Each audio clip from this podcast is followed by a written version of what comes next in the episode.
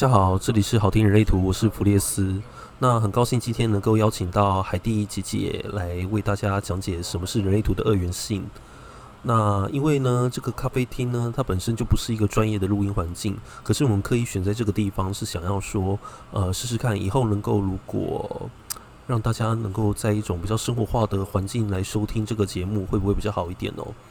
那海蒂，我想要问说，哎，什么是人类图的二元性啊？的感谢弗列斯先生的邀请哦。呃，先跟大家自我介绍一下，我是海蒂。那在这个生活化的环境，其实是蛮放松的。好，那跟大家说明二元性，除了有通道有二元性之外，那也有人生角色的阴阳，或者是我们的六个爻的上卦跟下卦。再来就是我们的闸门的特质，以及我们的黑色跟红色，这个都是二元性的范围。那就会有人想说，为什么要叫二元性？什么又是二元性呢？就是我们人生在这世界上，总会有一个可以比较的值，譬如说黑色或白色，有光明就有黑暗，这是一个相对值。如果没有这些二元性的话，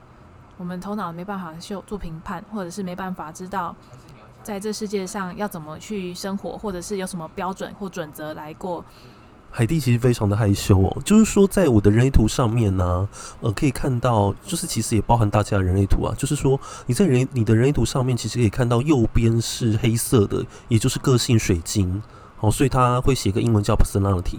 那左边是红色的，也就是设计水晶，所以你会看到英文写 design。那这个红色跟黑色到底是什么意思呢？其实黑色的话，在上面是写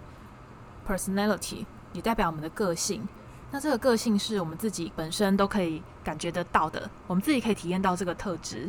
那自己也会有意识的在运作这些特质。那如果说是红色的，也就是 design，就是设计的这一块，那这个设计的话，其实我们本身常常会无意识的去使用这个特质。呃，譬如说我的红色的有一个。特性是挑衅，那我就会有意无意的去使用挑衅这个特质。常常有人被我弄到很生气了，我自己都还想说，嗯，有吗？我没有让你生气啊，你干嘛没事要生气呢？所以红色这个特质，别人看得到的这个行为，其实自己可能常常会看不到。那这个就会落入一个矛盾的点，就是我们常常很以为很了解自己，其实我们对自己的认识甚至不到一半以上，因为我们人就是黑色跟红色的结合体。所以这个黑色的部分是我们有意识到的自己的特质，对吗？是的，没错，就是我们有意识到自己，那我们知道怎么样去使用这些特质。那我们有听过一个说法，就是说红色的部分是呃别人看到的我们，可是我们几乎是觉察不到的。那这个是在人图上面是怎样的一个运作的机制呢？呃，这个比较像是很像跟空白中心有异曲同工之妙。就是这个是我们后天学习的一个累积智慧的地方。呃，红色的部分，像我的红色部分呢、啊，呃，其实之前有听过一个说法，就是说，像我的类型其实是生产者，但其实呃，在红色的部分我是投射者，所以我有时候会有一种好像我需要像投射者一样被邀请的感觉。那我不晓得这样的说法到底对不对哦。嗯，就我目前学的来讲，虽然会把大家分为黑色是另外，譬如你黑色的话是什么呢？我黑色的话是反应者。好，那就会有一个区分是说，我们看到自己以为自己是反应者，很模糊。那自己有点看不太清楚自己，但是别人看到你或者是你的行为是很像投射者，可以观察到人人心的深入的那一面。可是这个只是我们比较好去划分的，去很去认识自己的一个方式。但其实我们人还是终究是两种加起来的结合体。所以弗列斯的话，总和还是一个生产者的概念。虽然看起来会像是别人看起来像是一个投射者，那这样子我就很清楚了。那有时候啊，那一种呃，我会遇到，就是有些人会跟我说，哎、他没有那个特质，特别是有些个案会跟我这样说。那我后来去看他们的那个闸门或是通道的设计的时候，我就发现那真的就是红色的部分。例如说，我有看到一个个案，它是有红色的二十一闸门。那这个二十一闸门，其实在人类图里面就是关于控制的能量哦。那这个控制的能量，其实包含了掌控生活的一切啊，掌控我们在这个物质世界上面的定位啊等等。那可是这是红色的，所以他不觉得他自己有在掌控。那其实每次听他说话都有那一种二十一号闸门想要控制一切，想要把一切掌握在自己手里的感觉，甚至他想要当自己的老板的那种感受哦。我觉得这是蛮奇妙的一件事情。那就是说，在海蒂的那个人生经验当中啊，黑色跟红色这两个的分别，你比你后来有比较认出红色的这一块特质吗？嗯，有的。呃，就像是我后来觉得啊，我们在使用黑色的特质的时候，你在做这件事，其实自己可以很明白说我是怎么样去使用。譬如我先，我有一个十八号闸门，也就是找出错误的闸门，所以我是很有意识的知道说，哦，我该用这个特质去找出文章中的错字。那如果我是红色的话，我可能就会不小心，诶，我我觉得你错，然后我自己都不知道，然后别人就想说我怎么那么爱挑错，这个就会比较。分两倍或者是三倍的去放大这个特质，但其实，在我们在学习的当中啊，都会提到说，我们要呃臣服于我们自己的设计，也就是要臣服我们红色我们没办法去控制的这一切。我们要透过了解自己，去发现说这些特质是怎么样去对旁人造成影响。我慢慢熟悉人类图的过程当中，我其实后来察觉到的一件事情是，不是每个人都都这么的。想要了解自己，或是说这么的想要搞清楚自己在干嘛，可是有时候你在看他人类图的时候，你就会发现，其实还是有一个怎么讲，就是说他还是他还是呈现了那一个他所不知道的那个状态。例如这样讲好了，就是最近流日啊，一直启动二十二号到十二号这个这一条所谓的开放的通道哦，这是一个流日的启动，也就是整个世界其实都有一种。呃，情绪想要往外宣泄的感觉，但这种往外宣泄的方式是说，你嘴巴上面说的很谨慎，好像很平稳，可是人家都可以感受到你的情绪能量背后是波涛汹涌的那种感受哦。那这个二二十二通道啊，我之前有个个案，他的二二十二这条通道是唯一的情绪的通道。也就是说，它是从情绪中心往上连接到喉咙中心，也是它唯一的权威通道。意思是什么呢？人类图在谈内在权威的时候啊。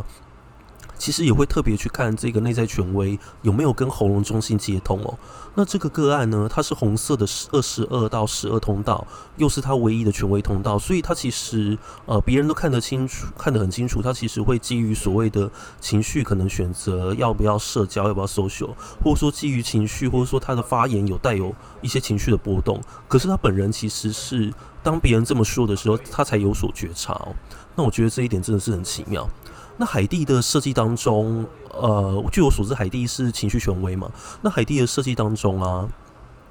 你的权威通道是哪一条？你记得吗？权威通道是二一四五，还有三五三六。不过因为接通情绪的话，所以三五三六是权威。那这个是接通那呃情绪的部分。那因为我这个通道的话是一半黑跟一半红，那也就是说一半黑跟一半红的话。我可以意识到我三十五号闸门的特质，可是我三十六号闸门红色的特质，我并不是那么明显可以感受到。所以这两条呃这两个它闸门相加起来形成的一个红色加黑色的通道，其实也是算是无不太有意识的去运作这个无常的性质，不一定是比全部黑色的这个感受还要来得低很多，但是它还是在我的生活当中造成很大的影响。那刚弗列斯有讲到说，他有认识一个个案是十二跟二十二号红色通道的特质，那他会常无意识的去展现出情绪，让旁人知道。这边我有想到一个案例，就是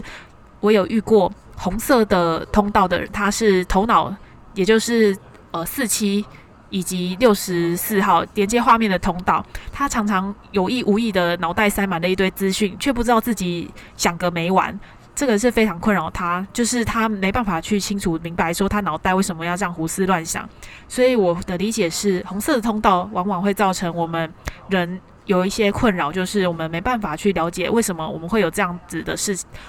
这样的特质以及这样的能量在运作。关于这一个啊，我又有一个想法是说，因为我们在谈人生角色的时候啊，其实前面那个数字。指的是我们有意识到的部分，后面那个数字指的是我们无意识的行为。我最近就在跟朋友聊说，呃，我的三爻身体其实会无意识的、下意识的去想要去触碰他人，然后我觉得那种感觉就是你你想要戳他，然后你你戳完他以后你就走了，然后其实我的头脑会觉得说，我我不晓得为什么我的身体要有这样的一个行为哦。那后来我会发现说，其实我是想要 be back，就是我是想要一个反馈，或者说我是想要看看那个人会有怎样的反应。可是我的头脑并不知道我的身体在干嘛。